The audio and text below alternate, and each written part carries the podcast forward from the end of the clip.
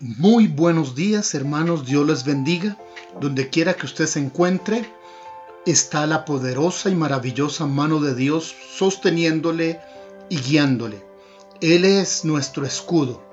Ese escudo alrededor nuestro.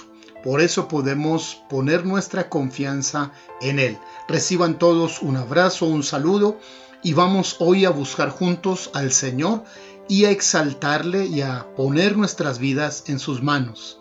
Hoy debemos orar por este proceso de reactivación de la, de la parte económica, el volver a las empresas, que Dios nos dé sabiduría para que todos de manera muy juiciosa, sin necesidad de que tengamos el vigilante al lado, cumplamos con rigor cada uno de los protocolos en cada lugar de compra, de venta, de manufacturas. Señor, pedimos que nos ayudes y oramos para que el retorno en este proceso de reactivación económica, de negocios, de manufacturas, de volver a todas las actividades, tengamos, Señor, la gracia, la cultura, la sabiduría, la responsabilidad social de hacer las cosas bien.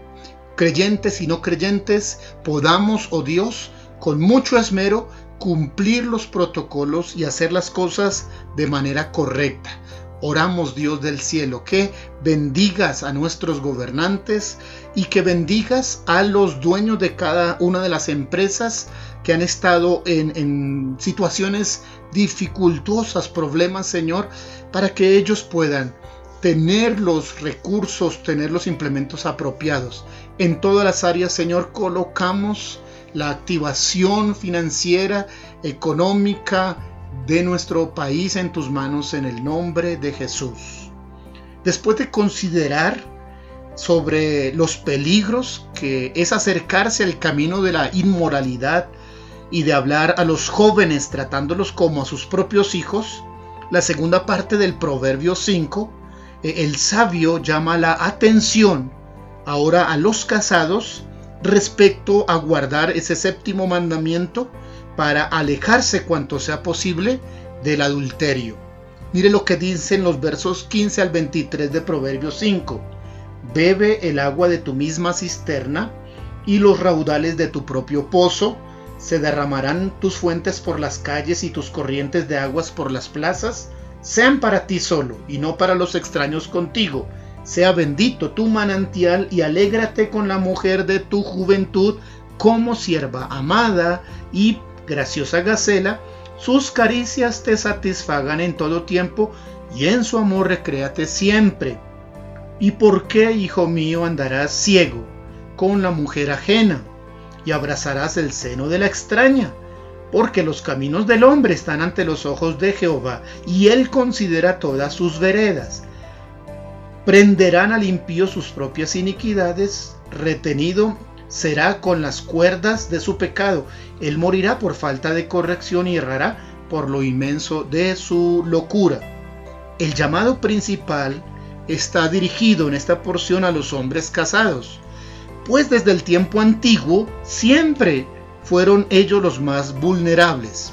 ¿Cómo podemos entender? Es como si en los días actuales donde hay una epidemia eh, que se ha apoderado del mundo entero, se ha mencionado por las estadísticas que los más vulnerables son tanto la población adulta mayor como aquellos que han eh, tenido, que han lidiado con enfermedades respiratorias o cardíacas y otras. Eh, Salomón, al hablar del pecado de infidelidad, pone en su mente principalmente a los hombres. Es por esto que aparece en el verso 20 esa pregunta, ¿y por qué, hijo mío, andarás ciego con la mujer ajena y abrazarás el seno de la extraña? Eso hace considerar que principalmente está dirigida hacia los hombres. Los tiempos han cambiado, aunque los corazones de los hombres y las mujeres siguen teniendo tendencia al pecado, igual que antes. De manera que la advertencia se hace aún más relevante en este tiempo a toda la humanidad, solteros, casados, hombres y también mujeres. El matrimonio legal que estableció Dios Es el medio que ha designado para resguardarnos de estos vicios detractores, perversos, destructores. Pero no estamos adecuadamente protegidos si no atendemos a las palabras de Dios, buscando su dirección y bendición y actuando con obediencia.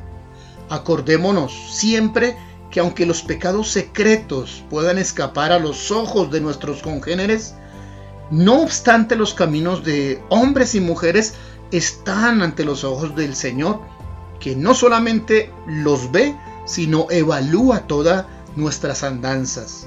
El texto no debe tampoco considerarse solo desde la óptica de la amenaza o del peligro. También es útil para dar consejos muy acertados respecto al amor conyugal. Esa expresión alégrate con la mujer de tu juventud, por ejemplo, es el sabio pensamiento de disfrutar de la vida matrimonial. No abandonemos el romance que tuvimos de jóvenes. No dejemos a un lado aquellas actividades que disfrutábamos juntos. No permitamos la rutina. Y no dejemos de inspirarnos en el amor de chicos. Aunque el tiempo pase, siempre mantengamos leña que meterle al fuego.